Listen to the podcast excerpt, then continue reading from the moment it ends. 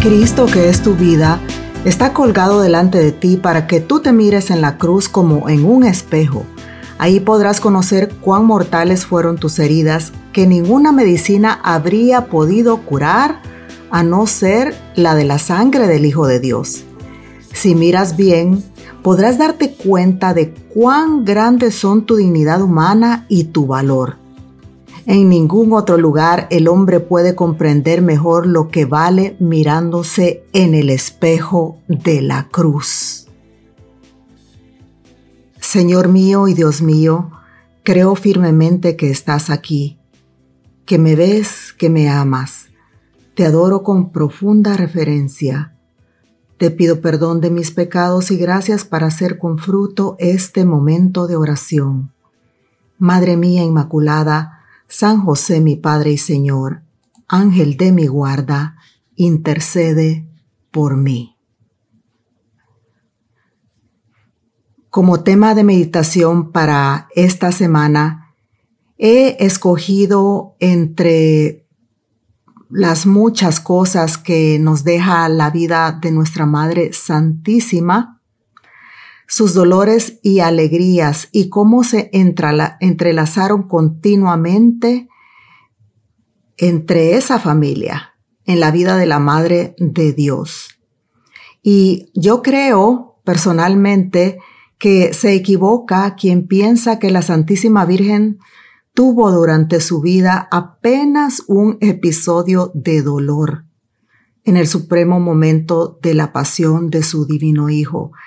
En realidad se equivocan las personas que no son católicos o cristianos desde la cuna o aquellas personas que no han profundizado en su fe católica, en su fe cristiana.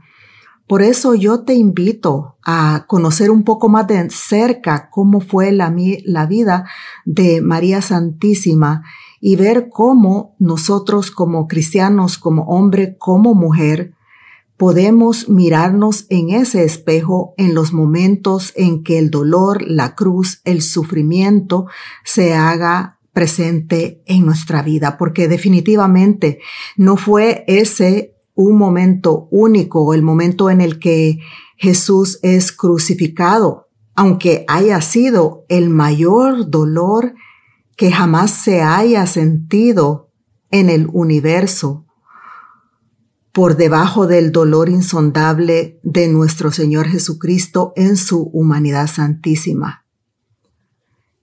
Este dolor de María fue también un dolor tan grande que recapituló todos los dolores del universo y todo cuanto los hombres sufrieron desde la caída de Adán y sufrirán efectivamente hasta el último momento en que hayan hombres sobre la tierra.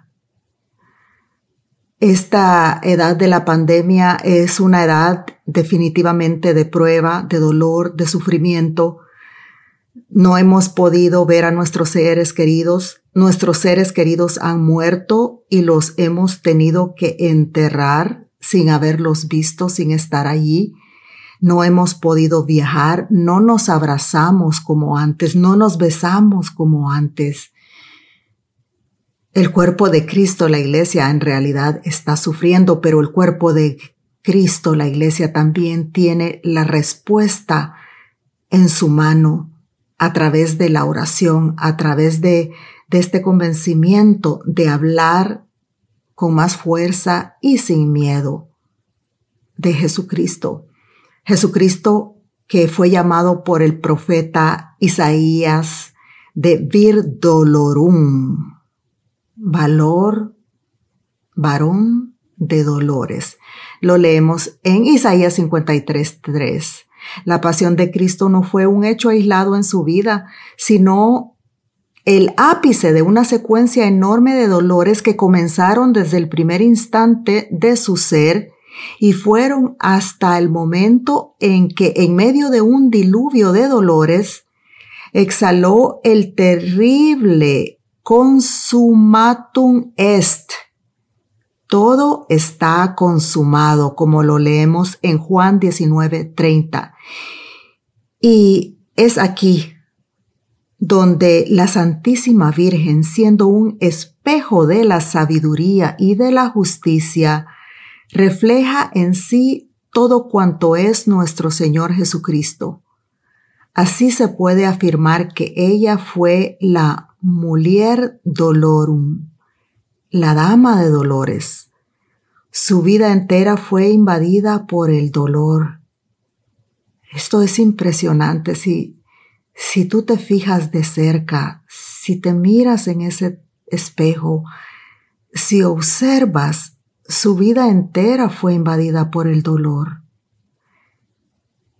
Fue, sin embargo, un dolor proporcional a las fuerzas incalculables que la gracia le daba, porque definitivamente sin el dolor, sin la gracia de Dios, eh, nadie, la Santísima Virgen, no hubiera podido ser capaz de soportar todo el dolor en su vida. Por eso cuando tú y yo sufrimos, no debemos de alejarnos, no debemos de caer en la tentación de, de la depresión, de la desesperación, de la angustia, de inclusive pensar en el suicidio, porque todo eso, todos esos pensamientos vienen del Satanás. Recordemos que Él es el príncipe de la milicia celestial y recordemos que Él el dueño y señor del universo y en este momento está más activo que nunca. Por eso no nos dejemos engañar, porque Dios, así como le dio la gracia a la Santísima Virgen, así te la da a ti y a mí. Los dolores de la Santísima Virgen eran dolores inmensos, pero sabios y que fueron recibidos con una serenidad de alma admirable en la que la suprema amargura conservaba la paz. Es decir, ella, ella sufría, ella sufría muchísimo, pero al mismo tiempo ella estaba abandonada a Dios. Y por eso eh, también de la Virgen María se puede decir que estaba en paz en medio de una suprema amargura, en medio de un océano de dolores, todo ella era equilibrado, era como un, un pensamiento cargado de amor y un equilibrio de alma incomparable sin super emociones, es decir, ella no se desbordaba, estaba controlada. Por eso en el momento del sufrimiento es importante que la miremos, que nos miremos en ese espejo y preguntarnos eh, si la Virgen Santísima entraba en pánico, estaba demasiado excitada, eh, manifestaba un miedo tremendo, una angustia que no se puede controlar. Efectivamente, no. Ella, a pesar de tener un peso de dolor que casi la llegaba a despedazar, la vemos entera. Durante toda su vida la vemos entera nuestra Señora fue una gran sufridora, pero a lo largo de ella, también en medio de ese sufrimiento, tuvo alegrías. Todas las, todas las alegrías del mundo desde el primer instante en que, en que supo que Eva iba a ser la madre de Dios. En el primer instante en que a pesar en medio de una gran persecución y también angustia, acunó al Hijo de Dios, a su Hijo, cuando lo vio caminar por primera vez, cuando lo vio por primera vez hacer una pieza de carpintería, cada vez que se sentaban a la mesa a, a orar por los alimentos cuando lo llevaba a presentar al, templo. Todas estas eran alegrías que se entremezclaban con los dolores de María.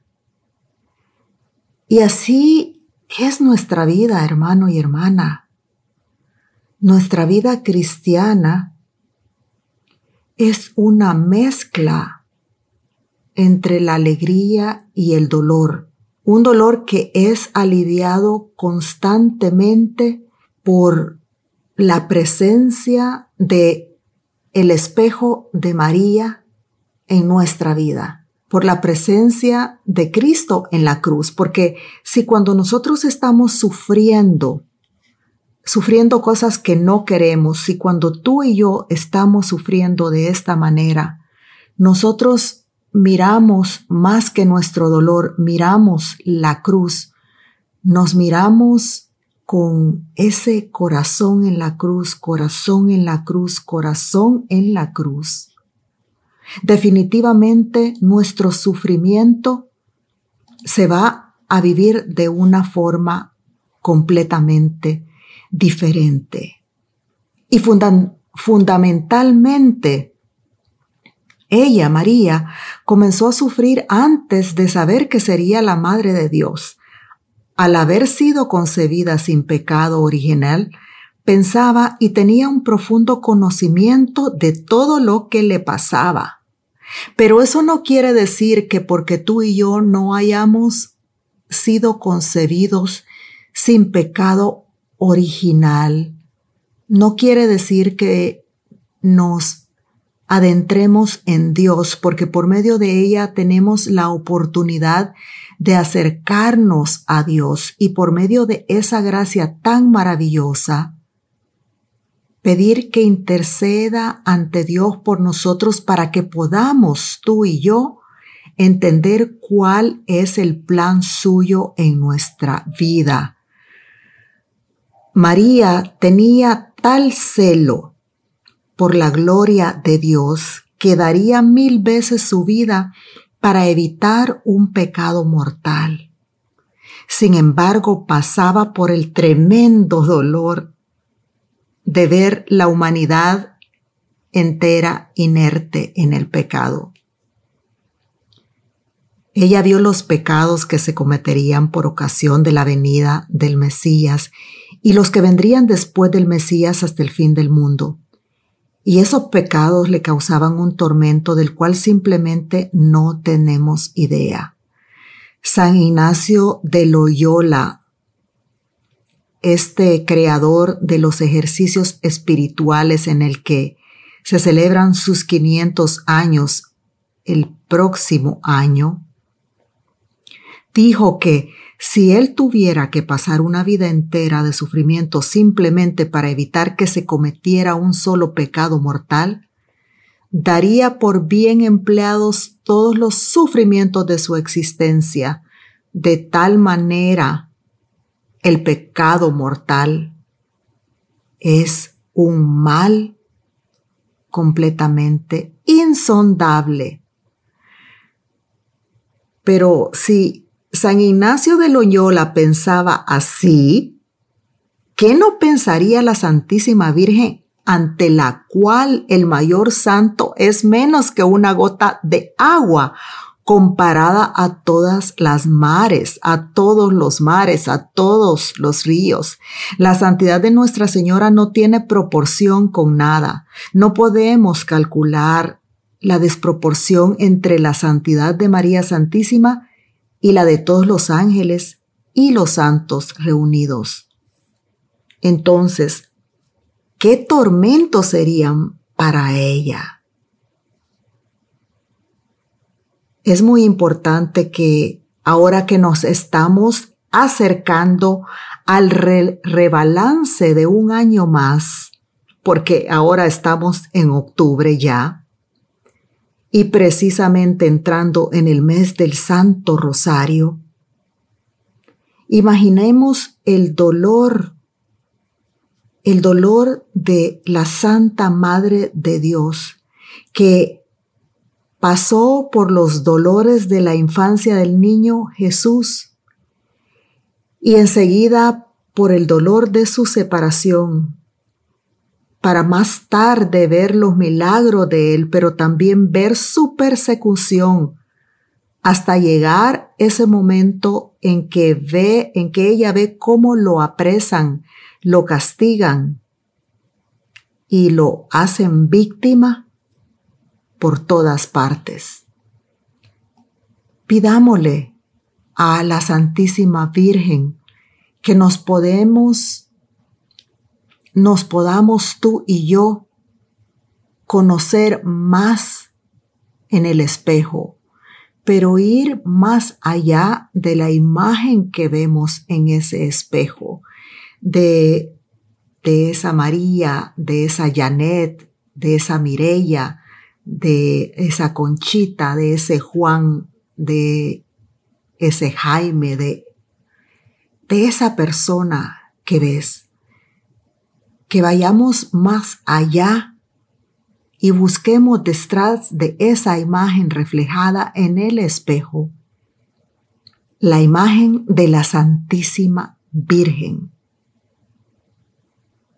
que como nadie contempló todos los tormentos, la corona de espinas que penetró en la frente de nuestro Señor y que le llevó a sentir esa sed tremenda, a derramar esa sangre que escurría por todas partes y a sentir esa fiebre altísima que llevó a que todo su cuerpo fuera contorsionado por el dolor.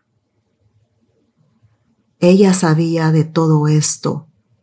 Sin embargo, como nadie lo aceptó todo, y es más, deseaba que fuera así, porque con ello ella estaba haciendo la voluntad de Dios. Querida Madre, Madre del Dolor, Madre de la Anunciación, Madre de la Alegría, Madre del Amor. Muchas veces yo no entiendo, Santa María, el sentido de la cruz, el sentido del dolor, el sentido del sufrimiento en mi vida.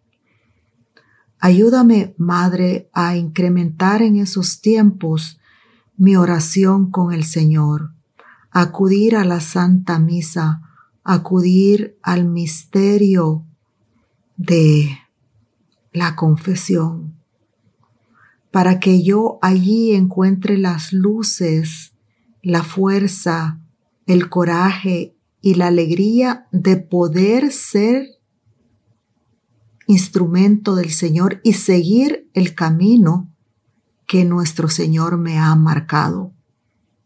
Con tal paciencia, con tal paz, con tal abandono como lo hiciste tú, Santa María, que si yo me miro en el espejo para conocerme, que sea mirarme en el espejo para conocerme como cristiano, como cristiana, como la hija de Dios que yo soy y como el soldado o la soldada que Él necesita para estos tiempos entre luz y entre sombra.